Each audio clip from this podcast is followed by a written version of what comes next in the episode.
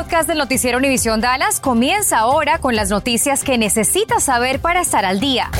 Infórmate de los principales hechos que son noticia aquí en el podcast del noticiero Univisión Dallas.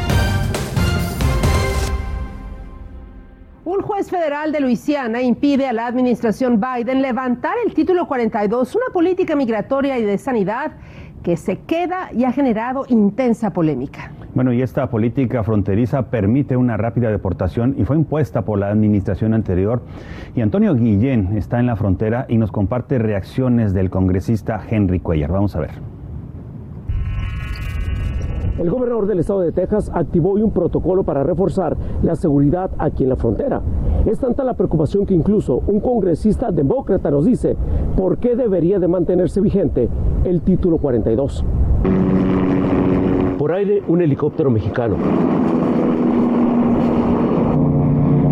Por agua, una lancha de la patrulla fronteriza. y por tierra vehículos de la Guardia Nacional recorriendo el río Bravo. Esta es la actividad que se está viendo hoy en la frontera entre Eagle Pass, Texas y Piedras Negras, Coahuila, México. Y es que el paso de migrantes por esta área ha aumentado de manera considerable en los últimos días. Hoy se detuvo a un grupo de aproximadamente 200 migrantes en este lugar. Debido a esto, se ha reforzado la vigilancia en esta parte del río Bravo. o sin título 42, los migrantes siguen cruzando la frontera. Para el congresista demócrata de Texas, Henry Cuellar, el título 42 debe seguir activo. Si se quita el título 42, el secretario de Homeland dijo que pueden llegar hasta 18 mil personas al día. Es que si estamos trabajando nomás con el 40% y se van a levantar los números, esto va a tener un impacto muy grande a nosotros aquí en la frontera y también en San Antonio. La palabra entre los migrantes sobre el título 42 se ha corrido a través de redes sociales y saben muy bien que hay más vigilancia. El congresista de Laredo asegura que los condados que él representa le piden que no se levante el título 42.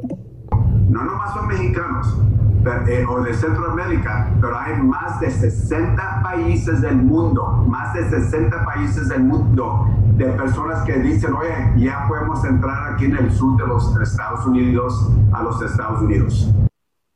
A final de cuentas, hemos hablado con migrantes que señalan que con o sin título 42, ellos van a seguir intentando cruzar la frontera hacia Estados Unidos. En Eagle Pass, Texas, yo soy Antonio Guillén, Univisión. Saber nadar o estar atento a sus hijos es fundamental para evitar accidentes en las piscinas o en las albercas, pero la seguridad no se reduce solo a eso. Estás en lo cierto, Ángel. Tanto la seguridad como la higiene también son fundamentales para una sana diversión. Laura Cruces, participaste en una inspección que realizó la ciudad de Dallas. ¿Cómo puede el público reportar si algo no está del todo bien? Ana María, hay varias opciones, pero le pregunto a usted en casa, ¿se ha detenido a ver la piscina de su residencia? ¿Sabe si hay salvavidas o hay un teléfono para llamar al 911 en caso de una emergencia? Si usted cree que su piscina es peligrosa y tiene irregularidades, le cuento de varias herramientas que tiene para denunciar. Lo primero que inspecciona la ciudad son los permisos. Los acompañé a este complejo y revisan eso, pero también el certificado de operaciones. Sin estos permisos o con certificados vencidos, la piscina se cierra. Si todo está bien, continúa la inspección y comienzan con el acceso. Todas las puertas tienen que estar um, aseguradas y cada momento que tú la abras tiene que cerrar por ella sola. En este caso, como es un edificio, no tienen toda la cerca alrededor de la, de la alberca. Pero si tiene cerca, debe tener cerradura y debe medir cuatro pies de altura. Seguimos con la seguridad. También en las albercas tienen que tener un teléfono de emergencia. El teléfono de emergencia tiene que estar funcionando todo el tiempo y tiene que darte la dirección donde tú estás. Cuando tú llames, ellos te van a decir dónde estás localizado y ellos están conectados todo el tiempo aquí. City of Dallas, just making sure this phone is working properly. Thank you. Continuando con la inspección, sigue el agua pero regularmente checamos también que el agua esté clara, que, que puedas ver el fondo de la piscina. Debe verse así. En muchas residencias las piscinas lucen así y usted debe denunciarlas porque es peligroso. Mucha bacteria, tiene muchos químicos que tal vez no han sido tratados en buen tiempo, por eso los colores cambian y pues te daña la piel, eh, tus ojos también es muy, muy importante que, que, no se metan ese tipo de aguas. Pero también es muy importante que en la piscina haya salvavidas con cuerda y herramientas como estas que ayudan a rescatar personas del agua. Si su complejo no cumple con estas medidas de seguridad, puede llamar para denunciar al 311 pero también a través de la aplicación de la ciudad desde su teléfono puede hacerlo. Vaya a la aplicación de R Dallas. Allí pulsa Request. En el buscador pone Pool, no está en español y le dará la opción que necesita. Selecciona su dirección y va llenando los datos. Revisa sus datos y aquí envía su denuncia. Bueno, es muy importante que sepa que no importa el complejo donde usted viva, no tiene que ser un complejo lujoso para que se cumplan estas normas. Si su alberca luce así, pues verde como lo ve aquí, pues puede llamar a la ciudad para que la arregle. Es muy importante, Ángel. Laura, ¿debe estar un salvavidas, o sea, una persona a cargo de una piscina residencial?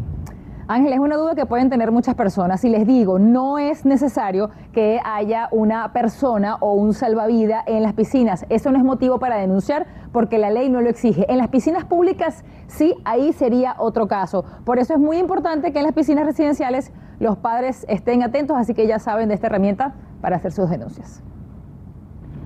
Gracias, Laura. Tenemos el seguimiento de una noticia que le dimos a principios de semana. Falleció el operador de la grúa, quien esta semana fue atacado a balazos en un complejo de apartamentos en Arlington cuando desempeñaba su trabajo al remorcar un jeep embargado, como le decía, como le decía, y le informamos a noticias desde Noticias 23 a principios de esta semana. Bueno, están bajo arresto Brian Spee, acusado ahora de asesinato capital por haber disparado al operador de grúa que se llama Adel Salem El Hindawi y a una mujer llamada Kiwana Macie, acusada de robo agravado por los hechos sucedidos estos el 16 de mayo.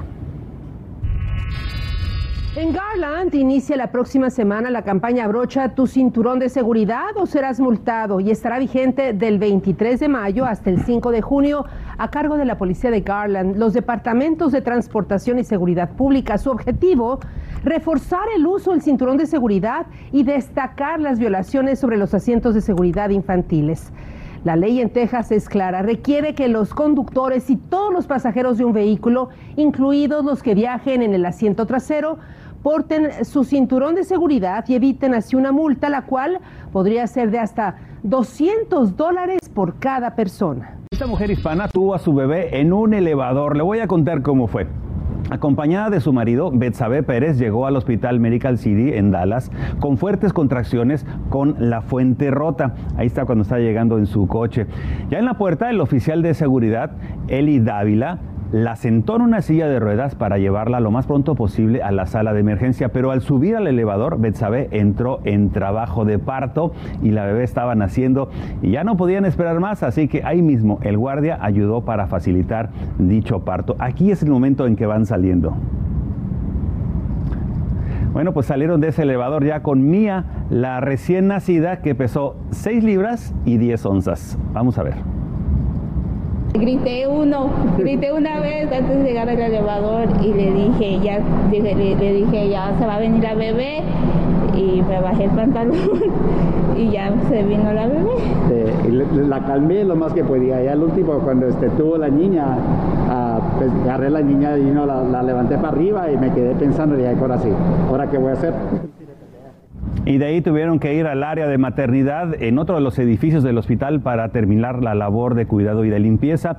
Mira, esto sucedió el Día de las Madres y hoy, varios días después, se reencontraron el guardia, la familia y por supuesto la bebé. El guardia nos dijo que este hecho le cambió la vida.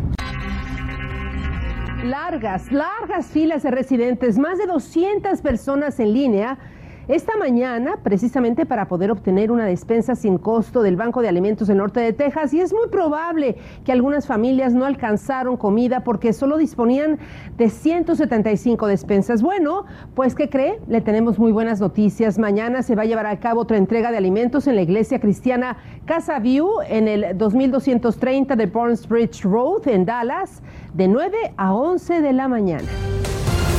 Gracias por escuchar el podcast del noticiero Univisión Dallas.